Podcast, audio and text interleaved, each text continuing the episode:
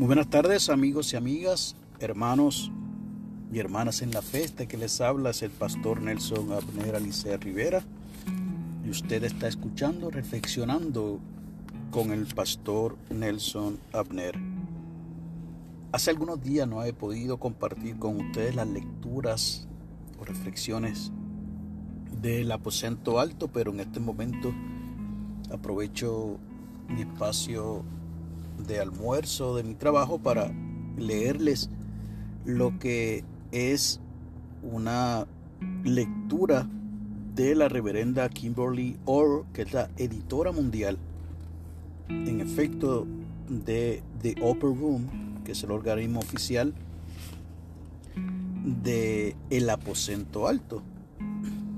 Ella ha titulado esta lectura Acercarse al Rey nos invita a que leamos del libro de Esther, el capítulo 5, versos del 1 al 3, y lo leo en la nueva versión internacional. Al tercer día, Esther se puso sus vestiduras reales y fue a pararse en el patio interior del palacio frente a la sala del rey. El rey estaba sentado allí, en su trono real, frente a la puerta de entrada.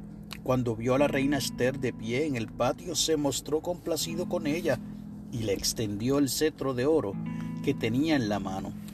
Entonces, Esther se acercó y tocó la punta del cetro. El rey le preguntó, ¿Qué te pasa, reina Esther? ¿Cuál es tu petición? Aun cuando fuera la mitad del reino, te lo concedería. Y así nos dice la reverenda Kimberly Orr en esta lectura basada en el libro de Esther.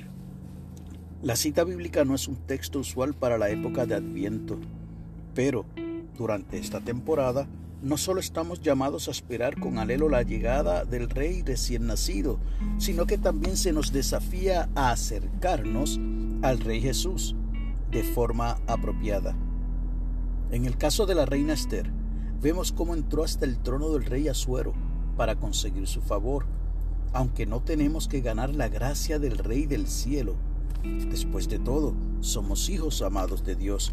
Recordemos que Dios es soberano y que debemos acercarnos al rey de la creación con buenas intenciones, humildad, arrepentimiento y audacia santa.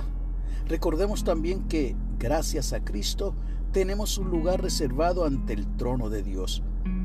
El escritor de Hebreos lo expresa de esta manera, porque no tenemos un sumo sacerdote incapaz de compadecerse de nuestras debilidades, sino uno que ha sido tentado en todo de la misma manera que nosotros, aunque sin pecado.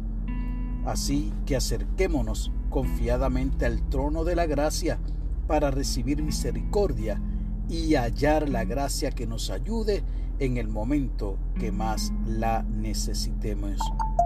Capítulo 4, versos 15 al 16 de Hebreos. Concluye diciendo esta reverenda. Así pues, mientras nos preparamos para la llegada de Cristo, acerquemos a Él con la reverencia y la audacia, audacia perdón, llena de gracia que merece el Rey de Reyes y Señor de Señores. Así que te invito a que juntos podamos acercarnos al Rey, nuestro soberano Rey, como bien dice la reverenda. Oiga, usted y yo somos hijos amados y amadas de Dios, pero tenemos que recordar que en efecto nuestro Dios es uno soberano y nosotros debemos acercarnos a Él con todas las mejores intenciones. Me encanta cuando ella menciona que de igual manera debemos acercarnos con humildad, porque la humildad abre las puertas de los cielos y sobre todo que lo hagamos arrepentidos y arrepentidas de todo pecado. Estamos en adviento, por lo tanto, así como estamos a la expectativa de la celebración de el nacimiento de Jesús, aunque usted y yo sabemos, ¿verdad?, que no es el 25 de diciembre la fecha correcta en que nació Jesús. Hemos adoptado esa tradición de alguna manera, ¿verdad? Pero eh, lo importante es que de igual manera estamos a la expectativa de que venga Jesús nuevamente a buscar a su iglesia en su segunda venida. Que Dios te bendiga, que haga resplandecer su rostro sobre ti y para con los tuyos tengas paz.